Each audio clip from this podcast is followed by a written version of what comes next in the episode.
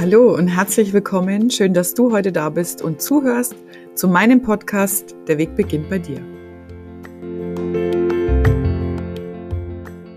Hallo und schön, dass du heute wieder reinhörst in meinen Podcast Der Weg beginnt bei dir.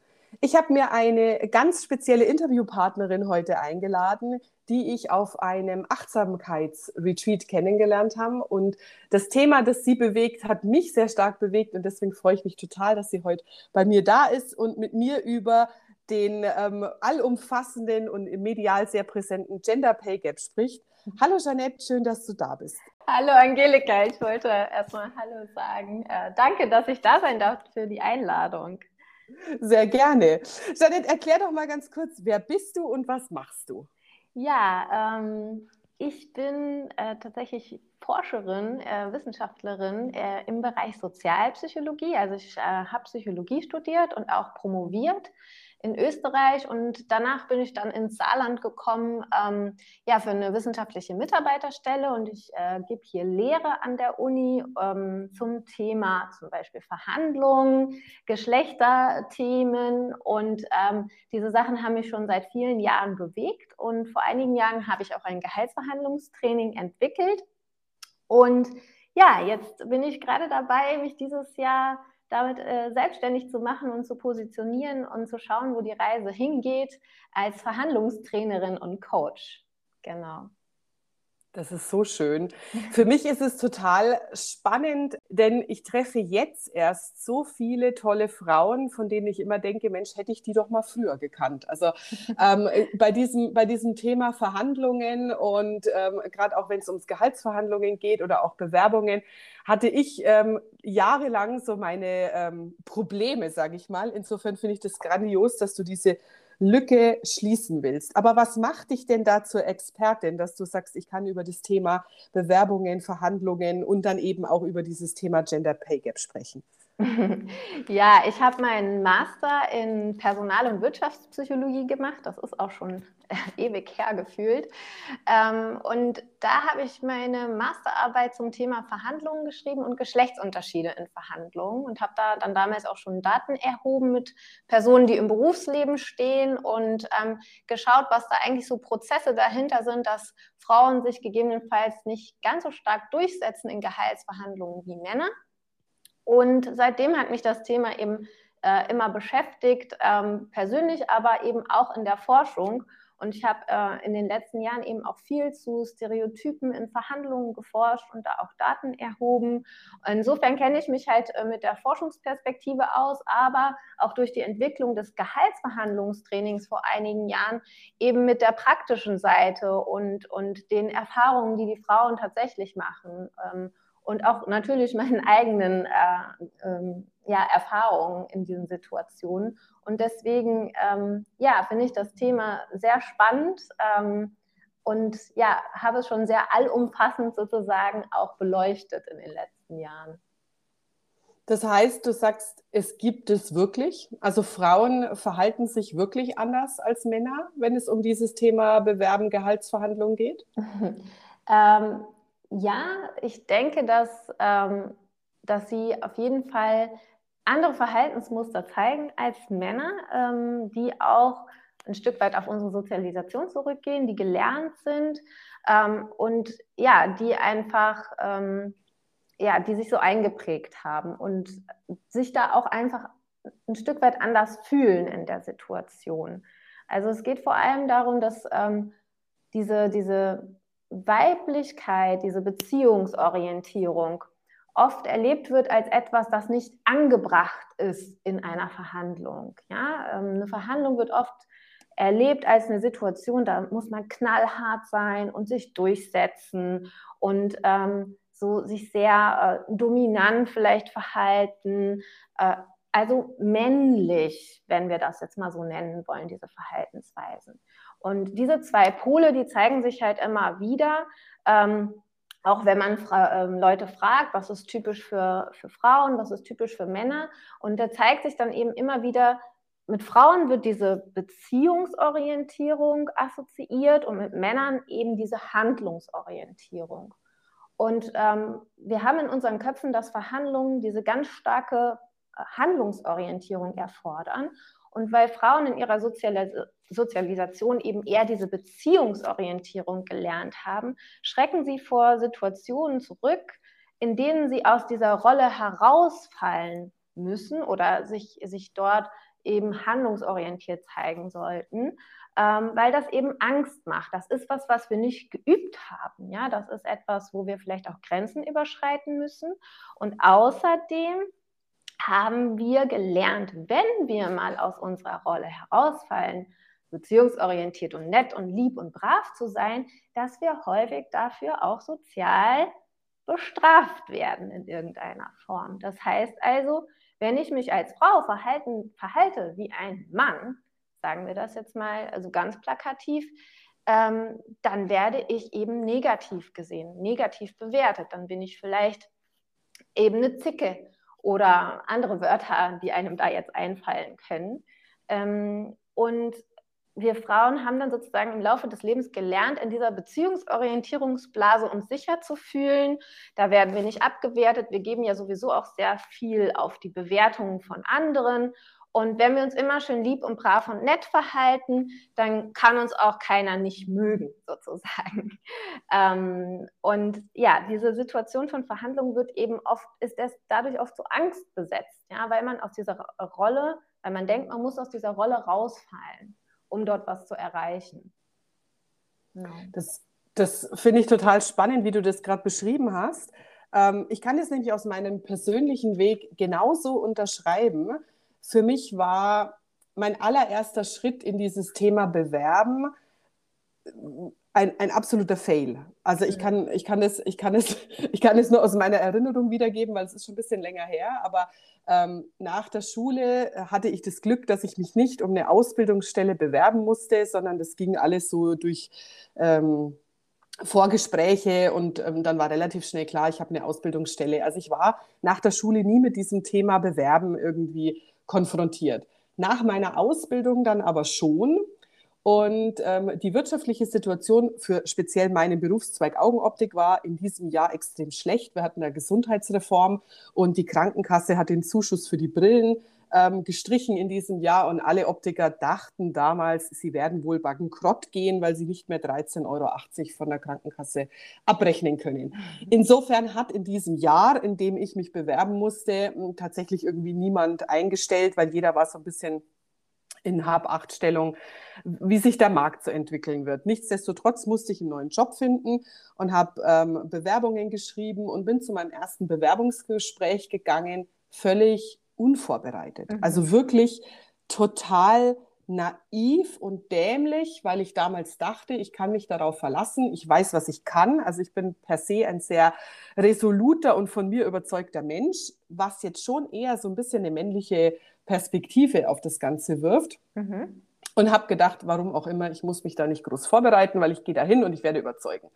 Und in diesem Gespräch hat er mir so ein paar Fragen gestellt, komplett einfache Fragen, die hätte ich absolut vorher recherchieren können. Das, also überhaupt Dinge, die du in jedem, wenn du einmal googelst, dann weißt du alles, was der mich gefragt hat. Habe ich aber nicht gemacht. Mhm. Und dann saß ich in dem Vorstellungsgespräch und dachte so, what the fuck? Ich habe keine Ahnung und der wird mich bestimmt nicht einstellen. Und dann hat er mich zum Schluss gefragt, ähm, warum soll ich Sie denn jetzt nehmen? Und dann habe ich gesagt, weil ich Brillen verkaufen kann. Und dann hat er gesagt, na dann beweisen Sie das jetzt mal. Und dann ist er mit mir in den Laden gegangen und ich habe eine wildfremde Kundin angesprochen und habe der eine Brille verkauft, ohne zu wissen, was überhaupt ähm, was überhaupt in diesem Laden eigentlich so passiert. Also ich kannte deren PC-System nicht und so weiter und so weiter. Aber ähm, das, lief, das lief gut und ähm, da hat, ich sage jetzt mal, meine eher resolute Art und dieses für mich einstehen, dass ich weiß, was ich kann, hat in diesem Moment überzeugt. und dann dachte ich, das kann so weitergehen. Also ich, ich, ich habe mit, nicht mit Wissen geglänzt, aber mit meiner Motivation, den zu überzeugen. Bin dann aber bei meinen nächsten Verhandlungen in meine nächste Karrierestufe damit so dermaßen auf die Nase gefallen, weil mhm. Leute das so unglaublich negativ interpretiert haben. Mhm. Und mein damaliger Chef hat dann gesagt, wenn Sie so weitermachen, dann wird aus Ihnen nie was. Ich dachte, okay, Motivation klingt jetzt auch anders. Aber da habe ich das erste Mal realisiert, dass es für mich keine wirkliche Rolle gibt. Also wenn ich ähm, versuche resolut zu sein und zu überzeugen, dann ist es irgendwie schwierig. Äh, wenn ich versuche mit Wissen zu glänzen, aber mich ansonsten eher zurückhalte, ist es für mich auch wahnsinnig schwierig. Also ich habe nie äh, in meinen, ich sage jetzt mal, äh, knappen 20 Jahren, in denen ich mich so in meiner beruflichen Laufbahn bewegt habe, ich habe für mich nie einen Weg gefunden, um wirklich entspannt und positiv in so eine Situation zu gehen. Ja. Ja, das ist total, äh, total wertvoll, dass du das teilst. Danke auf jeden Fall dafür, ähm, weil ich glaube, so geht es einfach vielen ähm, Menschen allgemein, ja, ähm, aber auch speziell eben Frauen, weil eben diese, dieses, diese Balance zu finden zwischen, setze ich mich jetzt durch, sage ich jetzt was, fange ich was an und dem ähm, bin ich noch irgendwie ähm, auch irgendwie weiblich genug? Muss ich das vielleicht auch sein, damit, damit mich jemand irgendwie gut findet? Ähm, oder ist das sogar auch ein Teil von mir? Die ist wichtig. Also diese Perspektive gibt es, glaube ich. Und dann gibt es eben auch die andere. Ich bin halt eigentlich total beziehungsorientiert und, und, und weiblich und sanft. Und ich, ich traue mich einfach gar nicht, dieses harte, durchsetzungsfähige. Ne? Da, da, das ist ja schon auch, ähm, auch toll, dass du das kannst, Angelika, und auch, auch cool, dass du den dann so überzeugt hast. Also ich finde das zum Beispiel auch eher gar kein dämliches Beispiel, sondern eher ein positives Beispiel, wo du total unvoreingenommen daran gegangen bist, eigentlich auch ohne Angst und gesagt hast, ich kann das. Und so sollte das eigentlich auch sein, ne? dass man in so eine Situation geht und das Gefühl hat, hey, ich bin was wert, ich kann mich verkaufen. Es ist ja vielleicht dann auch einfach egal, ob man mal recherchiert hat oder nicht. Ne? Ähm, und du hast es trotzdem geschafft zu überzeugen. Und irgendwann kommt man vielleicht in der Karriere aber an den Punkt, wo, wo das dann auch nicht mehr geht, dass man sich eben nur auf diese Durchsetzungsfähigkeit verlassen kann. Und das ist eben auch oft der Punkt, an dem weibliche Führungskräfte so, so hart an diese Balance zwischen ähm, Durchsetzungsfähigkeit und, äh, und, und, ernst genommen werden, irgendwie aber auch gleichzeitig ähm, dieses ja, weiche, sanfte, weibliche zu haben, weil das leider immer noch so stark erwartet wird von Frauen und eben auch äh, zu so einer positiven Wahrnehmung beiträgt, leider. Also das heißt, ähm, Führungspersonen, die es schaffen, solch so eine Beziehungsorientierung mit so einer Handlungsorientierung zu vereinen, ähm, die werden eben als positiver wahrgenommen. Und ich glaube, das ist auch einer der Schlüssel zum Erfolg in Verhandlungen. Und ähm, das ist eben auch, äh, auch so etwas, äh, was dazu beiträgt, dass man sich selber vielleicht auch ganz fühlt. Ja? Also, dass man selber auch mehr man selbst ist, wenn man es schafft, das miteinander zu kombinieren, ja, und, und beide Seiten zuzulassen. Also es ist wie Yin und Yang im Prinzip, ja, dass man die Energie, die da ist, irgendwie auch fließen lassen kann, wenn wir es jetzt mal ganz, ähm, ja, äh, etwas ähm, fernöstlicher sehen. Ja, absolut. Und ich hatte auch tatsächlich immer ein riesengroßes Thema damit, selbstbewusst und ich bin wirklich sehr selbstbewusst, aber in diesen Gesprächen hatte ich immer ein Thema damit, selbstbewusst zu sagen, dass ich mehr Geld will. Ja. Was ich auch so als, als sehr weibliches Problem empfinde. Ich weiß nicht, ob das nur meine Empfindung ist oder ob du das bestätigen kannst. Aber ich merke das, also seit ich mit meinem ähm, Mann zusammen bin, für den ist das überhaupt kein Problem, wirklich kein Stück zu sagen, ähm, das ist meine Vorstellung und ähm, mein Minimum liegt hier und da gehe ich nicht drunter und idealerweise packst du hier noch drauf, weil ähm, ich bin das einfach wert und ich weiß, dass ich das verdient habe. Das Wissen ist bei mir schon auch immer da, aber mich wirklich mit beiden Beinen so resolut hinzustellen und zu sagen, das ist meine Vorstellung und da gehe ich nicht drunter, habe ich tatsächlich nie geschafft. Ja, ja, also das ist eben auch, hängt eben auch mit der Sozialisation so ein bisschen zusammen als Mann und als Frau. Ne? Und wenn ich jetzt hier von Mann und Frau spreche, meine ich auch nicht das biologische Geschlecht, sondern das Geschlecht, mit dem wir uns tatsächlich identifizieren. Und ähm, wenn, wenn ich eben als Kind schon lerne, ähm, ja, da da sollte ich mich jetzt vielleicht zurückhalten, damit der andere sich nicht auf den Schlips getreten fühlt oder damit ich eben nicht als, als negativ wahrgenommen werde, dann ist es eben sehr schwer, das als Erwachsene vielleicht auch irgendwann abzulegen und zu denken, es ist mir egal, was die anderen denken. Und insofern ähm, ist es da ganz wichtig zu üben. Also die Forschung zeigt auch, dass Erfahrung in Verhandlungen ähm, ganz wichtiger Faktor ist, der dazu beiträgt, dass diese Unterschiede zwischen den Geschlechtern in dem äh, Ergebnis ähm, verschwinden. Weil normalerweise, also wenn man Männer und Frauen verhandelt lässt, jetzt in einem Labor, sagen wir mal, und, und nicht in der, in der realen Welt, dann findet sich schon häufig dieser Unterschied, dass Frauen äh, weniger Geld oder finanzielle Ergebnisse verhandeln als Männer. Und eben mit mehr Verhandlungserfahrung, da, da äh, kann diese Lücke geschlossen werden. Also das ist ein ganz wichtiger Faktor. Und äh, was man sich als Frau auch immer überlegen kann, und das finde ich einen ganz guten Trick eigentlich, wie würde ich verhandeln, wenn ich für jemand anderen verhandeln würde?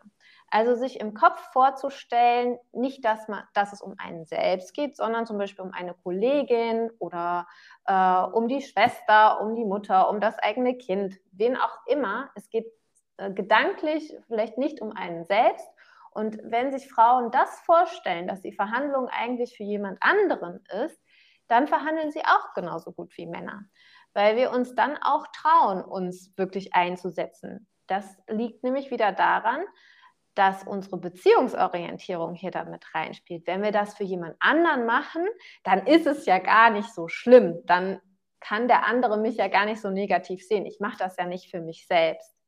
Ja, also so, äh, so kann man sich da ein bisschen selber austricksen vielleicht auch.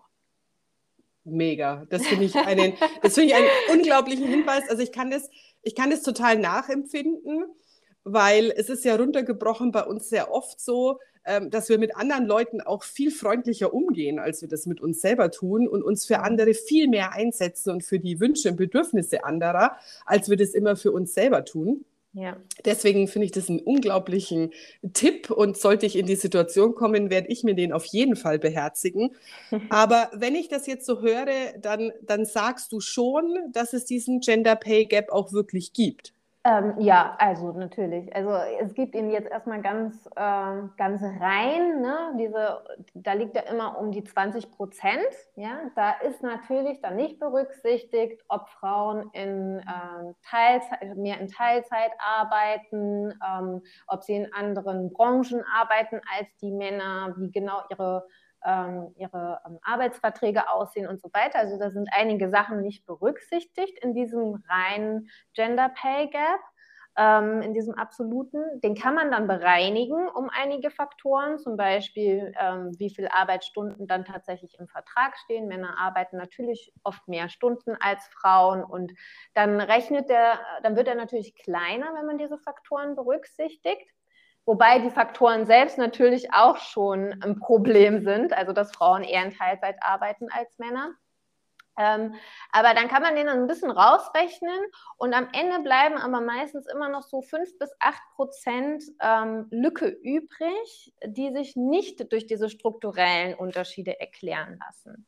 Und ähm, ein Grund könnte eben sein, Verhandlungsverhalten. Ja, also dass, ähm, dass es eben dazu führt, äh, dass wenn Frauen sich nicht durchsetzen in Verhandlungen und vielleicht auch gar nicht erst den Schritt gehen, überhaupt zu fragen, dass sie dann eben auch ähm, mit weniger rausgehen am Ende des Tages. Genau. Ja, also ich kann mir das, ich kann mir das absolut vorstellen, dass es genau so ist. Vor allem auch, wie du gerade gesagt hast, dieses Thema Teilzeit. Also in meiner Vereinbarkeitsmanager-Ausbildung ist ja auch das ein riesengroßes Thema.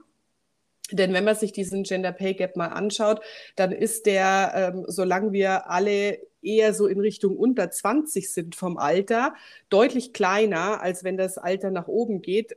Aus dem einfachen Grund, weil irgendwann diese Familiengründung startet und wir Frauen Kinder kriegen und wir Frauen eben in den meisten Fällen die sind, die erstmal eine ganze lange Zeit rausgehen aus dem Job und wenn dann zurück in den Job äh, hauptsächlich in Teilzeit und wenn dann zurück in Teilzeit eben auch nicht mehr in die Art Führungsposition oder Verantwortung oder eben dann auch ähm, Management-Level, sprich ähm, Gehaltslevel, ähm, das, wir, das wir vorher hatten.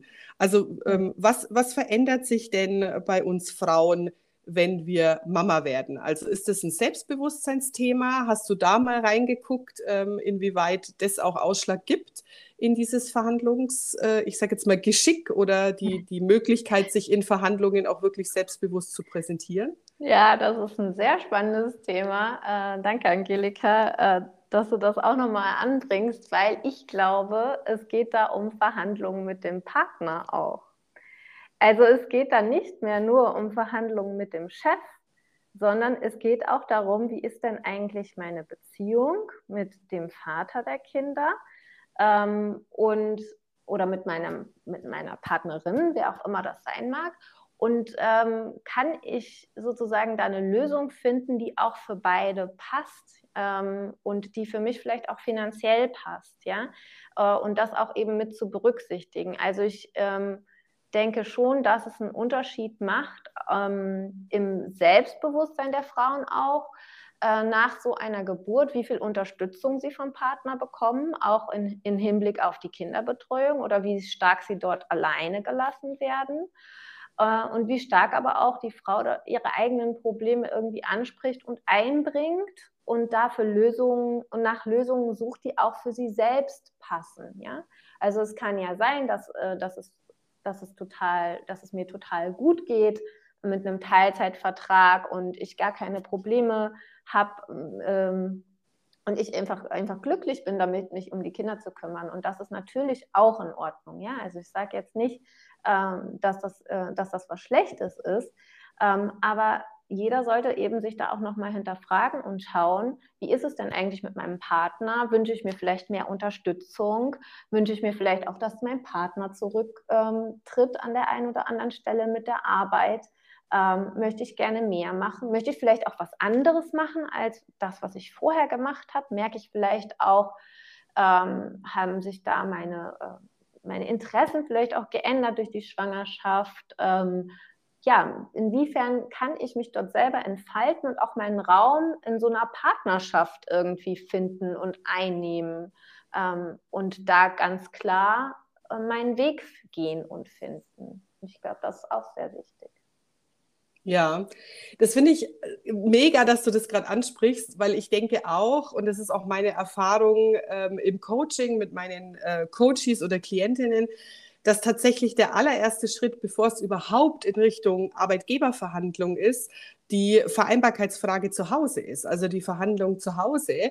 Und da merke ich schon, und das merke ich auch bei mir selber, dass die Überwindung in, ich will jetzt nicht sagen den Streit, aber vielleicht eher mal das ernstere Gespräch mit dem Partner zu gehen und zu sagen, ich will auch da für meine Wünsche einstehen und ähm, für meine Bedürfnisse und das eben ähm, nicht nur mein Mama-Herz in meiner Brust schlägt, sondern auch noch mein Arbeitnehmerherz. Also ich will nach wie vor auch was erreichen in meinem Job.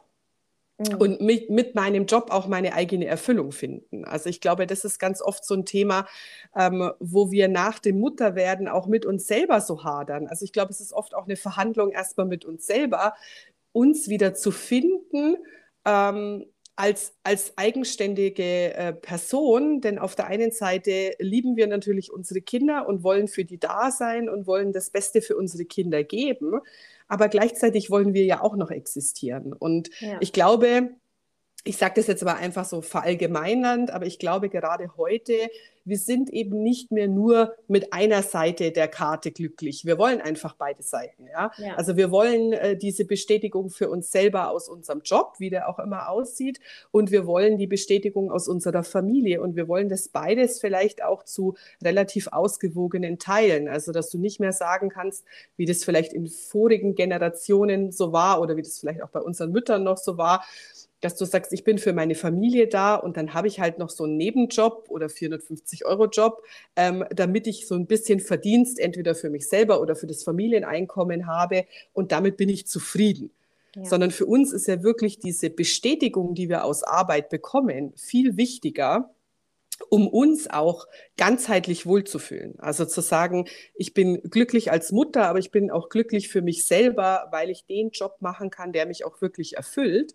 Und da fand ich gerade sehr spannend, was du gesagt hast, dass sich eben bei vielen auch die Frage, was erfüllt mich denn beruflich, mit diesem Thema Kinder auch nochmal verändert, weil du einen ganz anderen Blickwinkel auf deine Zeit auch bekommst. Also meine Erfahrung für mich selber war auch, dass ich merke, wie wertvoll meine Zeit auch ist und ja. dass ich mich schon hinterfragen muss, was mache ich mit der Zeit? Und wenn ich diese Zeit in einem Job verbringe oder in einer Firma verbringe oder mit einem Chef verbringe, der mich nicht in vollem Maß unterstützt oder wo ich sage, da lebe ich nicht mein volles Potenzial oder da werde ich nicht mehr so wertgeschätzt, wie ich mir das wünsche, dann ist das sehr stark vergeudete Zeit, die uns ja aber super viel Stress auf unseren Alltag packt. Denn neben dem Mama-Sein noch äh, erfolgreich in unserem Job zu sein, verlangt ja schon einen sehr großen Spagat und wirklich ein sehr großes Organisationstalent, das wir da jeden Tag an den Tag legen, um das alles auch unter einen Hut zu kriegen. Und wenn mich das dann abends nicht befriedigt hat, also wenn ich dann nach Hause komme und sage, mein Job war durchgetaktet, meine Kinder waren durchgetaktet und das alles mit so einer warum mache ich das eigentlich, Frage äh, am Ende des Tages abschließe, dann merke ich natürlich sehr schnell, dass ich unzufrieden bin. Und ich glaube, da ähm, muss nochmal so eine große Veränderung auch für uns selbst stattfinden, zu sagen, was ist denn genau der Punkt, der mich neben meiner Familie auch glücklich macht? Und ich denke, für den kannst du auch viel stärker einstehen. Also wenn du sagst, okay, jetzt gehe ich halt 20 Stunden in meinen alten Job zurück, der war vielleicht vorher schon gar nicht mehr so grandios, aber mhm. da habe ich mich nicht wirklich damit auseinandergesetzt. Aber jetzt merke ich eben, dass die 20 Stunden, die ich dort bin, für das in Anführungsstrichen reduzierte Geld, das ich dafür bekomme, weil ich nicht mehr die Verantwortung von vorher habe, weil ich auch nicht mehr ähm, den, den Teamspirit von früher habe, weil ich auch nicht mehr die, die ich sage jetzt mal, verantwortungsvollen Aufgaben übernehme, weil in 20 Stunden gibt es die vielleicht nicht dass ich dann einfach am Abend merke, ähm, so richtig toll finde ich das alles gar nicht mehr. Und dann äh, nimmt es so einen Kreislauf, irgendwie tritt es los, ähm, der es am Ende auch schwierig macht, sich eben hinzustellen und zu sagen, nein, ich will die Beförderung und ich will das nächste Gehaltslevel und ich will da einfach wieder mehr machen. Ja. Ja, auf jeden Fall. Also ich finde es auch nochmal sehr gut, dass du ansprichst, dieses Zeit, diese Zeit, ähm, weil ich glaube, dass Verhandlungen ja oft als Verhandlungen um Geld verstanden werden. Ja? Also ähm, das, und auch immer so verstanden werden, dass mein Interesse wahrscheinlich irgendwie anders ist als das Interesse des anderen. Der Chef will mir sicherlich nicht so viel Geld zahlen, wie ich das gern hätte. Aber man kann Verhandlungen auch ganz anders begreifen, nämlich auch dieses Thema Zeit nochmal damit reinbringen, ja. Also vielleicht möchte ich ja nicht so lange arbeiten, aber die Zeit, die ist, die ich arbeite, ist mir so wertvoll, dass ich dafür ordentlich bezahlt werden möchte. Ähm, und dass ich da entsprechend das Gehalt bekommen möchte, damit es sich für mich auszahlt, weil es so wertvoll ist, die Zeit, die ich investiere in die Arbeit. Und dann auch mit einem Teilzeitjob zu sagen, ich gehe zu meinem Chef und, äh, oder meiner Chefin, Entschuldigung, und fordert da eben auch entsprechend äh, Belohnung für diese Zeit, die mir so kostbar ist und die ich dort investiere. Ähm, und auch eben nochmal zu verstehen, dass diese Interessen gar nicht unbedingt entgegengesetzt sein müssen. Vielleicht ist meine Chefin oder mein Chef sogar meiner Meinung. Vielleicht sehen wir das Ganze sogar gleich. Vielleicht ist unser Interesse gleich. Vielleicht findet mein, mein Chef das auch toll, wenn ich mehr Urlaubstage bekommen kann, aber er mir dafür etwas weniger zahlen muss. Ja, also es kann ja auch sein, dass mein Interesse ist, ich möchte mehr Zeit haben. Und dann ist es in Ordnung, wenn ich etwas weniger bekomme. Oder ich möchte mehr Geld bekommen, dafür äh, investiere ich eben auch ähm, auch äh, etwas mehr in die Arbeit oder eben auch ähm, ja, in, in das, was mir Spaß macht. Also man sollte da immer schauen, eben wie du schon sagst, was macht, was erfüllt mich denn wirklich und wo, was ist mir besonders wertvoll? Und das dann auch eben entsprechend ähm, ja, vergüten zu lassen in irgendeiner Form. Ja, und ist es auch Teil in deinem äh, geplanten Training, da reinzuschauen, also auch reinzuschauen, ähm, was hilft mir denn auch tatsächlich am meisten?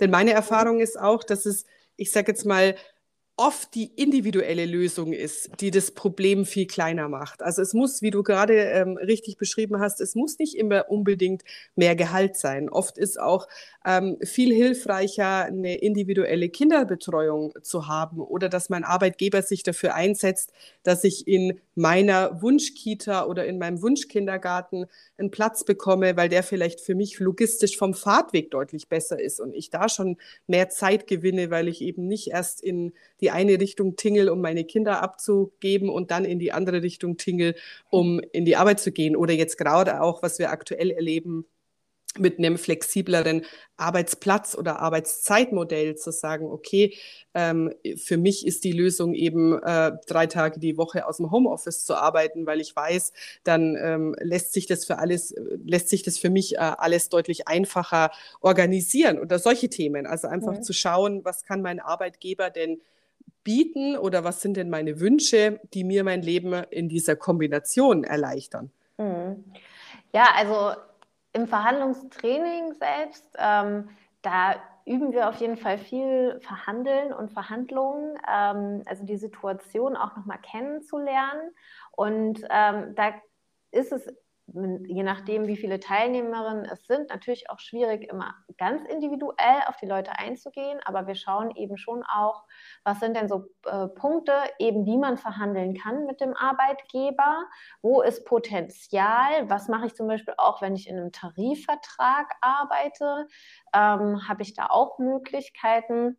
Also da schauen wir eben schon auch, ähm, was sind so Verhandlungsgegenstände eigentlich und was lässt es sich denn verhandeln?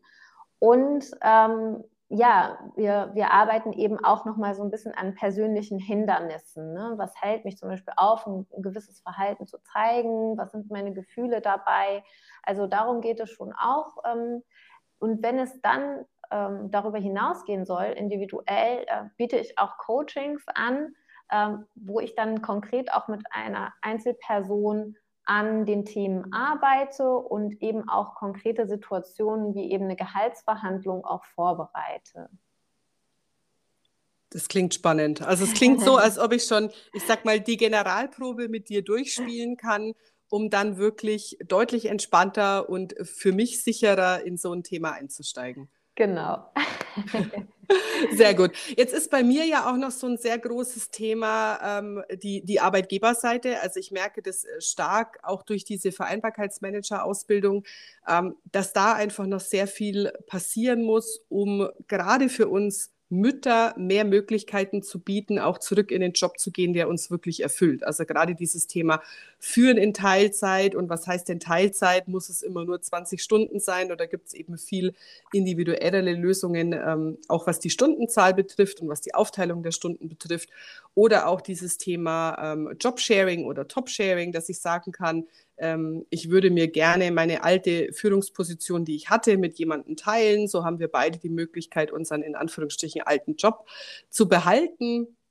Dafür gehe ich nicht ganz so lange in Elternzeit, weil ich eben hinterher die Möglichkeit habe, ähm, da einen, einen, deutlich besseren Einstieg wiederzufinden. Und da merke ich schon auch, ähm, dass sich auf Arbeitgeberseite noch sehr viel im Verständnis von diesem Teilzeit verändern muss. Also dass Teilzeit eben nicht zwingend bedeutet, ich finde für diese Mama, die aus der Elternzeit zurückkommt, irgendwo irgend so einen Job, weil behalten muss ich sie ja so ungefähr, ähm, sondern wirklich zu sagen, ich sehe das Potenzial, dass dieses Mutterwerden mit sich bringt, denn ich bin ja überzeugt davon, dass wir, wenn wir Mama werden, viel besser werden. Wir verlieren ja nichts. Ja, wir werden viel schärfer, wir werden viel effizienter, wir können viel besser Entscheidungen treffen, weil wir das ja in dieser Zeit, wenn wir Mutter werden, auf einem ganz anderen Level üben. Also ich bin ja 100% davon überzeugt, dass wir mit viel mehr Skills zurückkommen an den Arbeitsplatz und vor allem deutlich mehr Motivation, weil wenn wir die nicht hätten, würden wir gar nicht zurückkommen. Ähm, und dass die Arbeitgeber sich das auch zunutze machen und sagen, ich sehe, ich sehe das Potenzial einer Mutter, die in Teilzeit zurückkommt. Hm.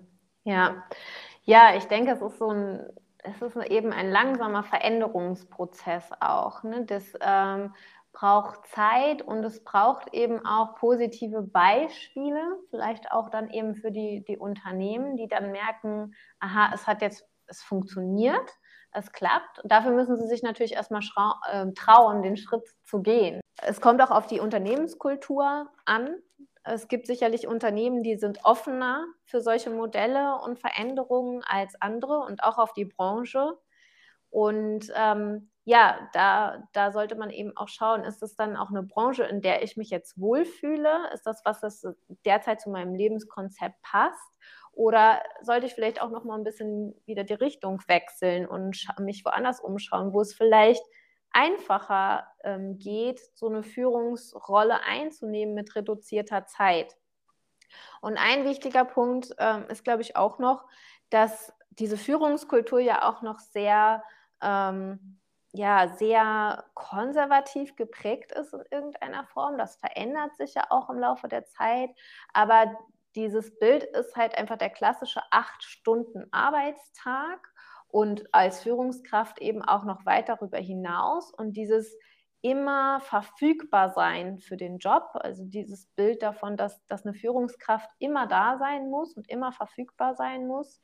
Und ich glaube, das ist eben auch sehr geprägt durch die Leute, die aktuell noch in diesen Führungspositionen sind und sich halt da so sehr ähm, ja, hergeben und eigentlich auch selbst ihre, ihre Grenzen ja nicht genug setzen und die dann eben auch ein Problem damit haben, wenn jüngere Leute nachkommen, die dann aber ihre Grenzen einfordern und sagen, ich möchte jetzt aber eine Führungsrolle mit vier Stunden haben am Tag, dann wird das eben von oben auch gerne abgeblockt, ähm, weil sie können es ja selber nicht haben. So, so ein bisschen aus so einer, äh, ja, sie gönnen das dann vielleicht auch nicht dem Nachwuchs.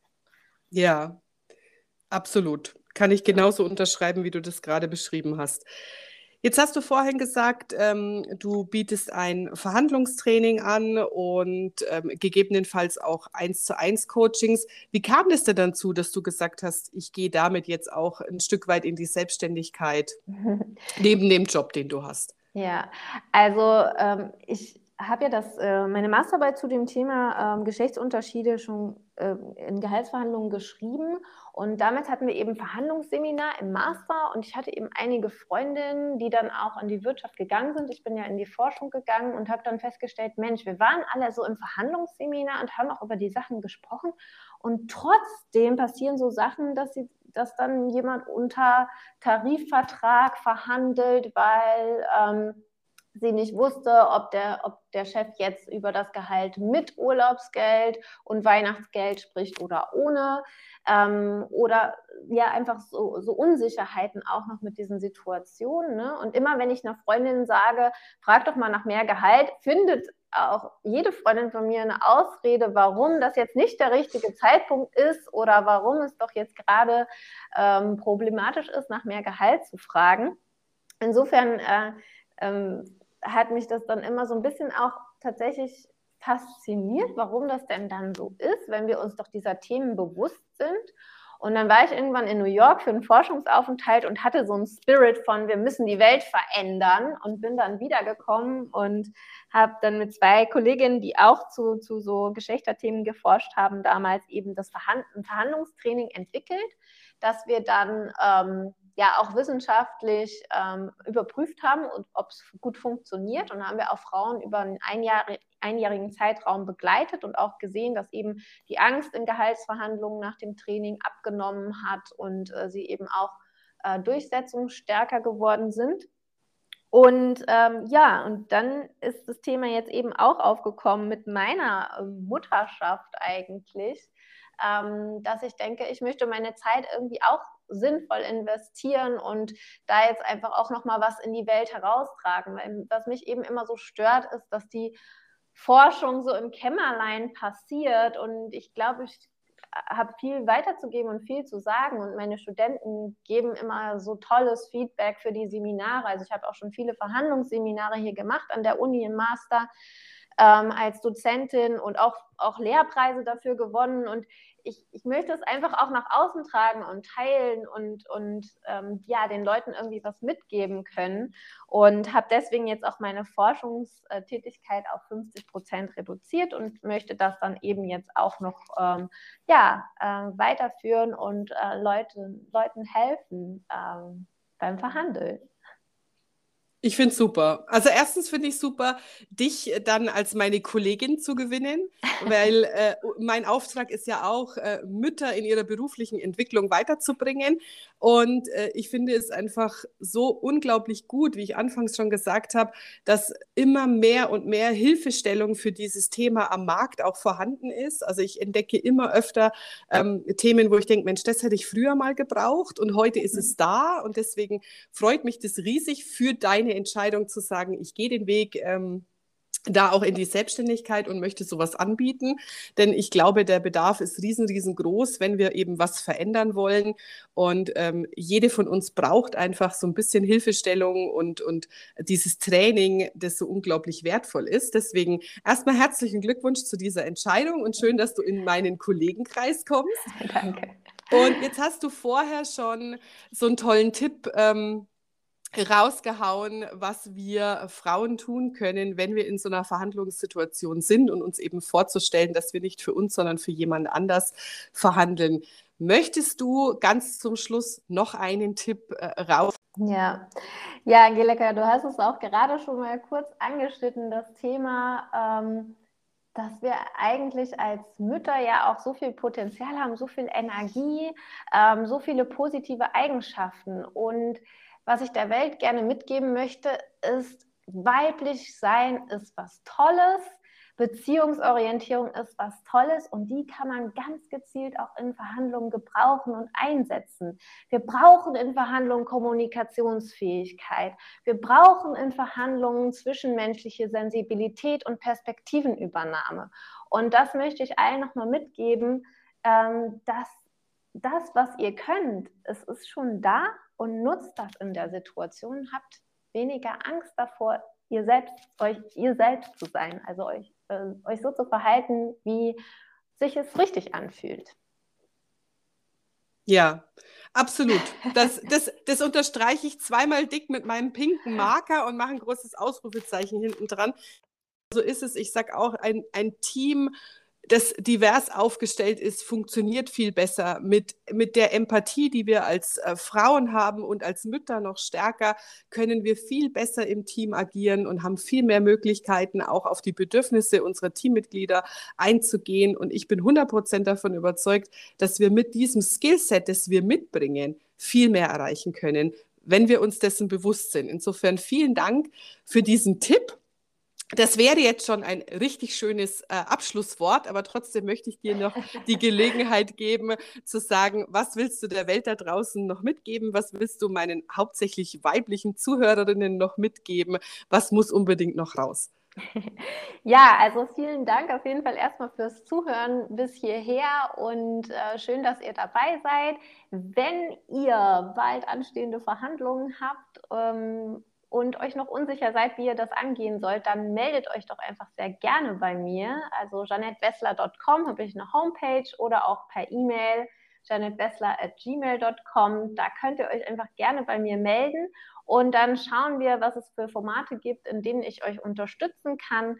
Und ähm, ja, ich freue mich auf jeden, der den Weg zu mir findet oder jede, die den Weg zu mir findet. Ähm, und ja, freue mich darauf, euch zu unterstützen beim Verhandeln. Super, Jeanette. Ich danke dir für dieses unglaublich hilfreiche und wertvolle Interview.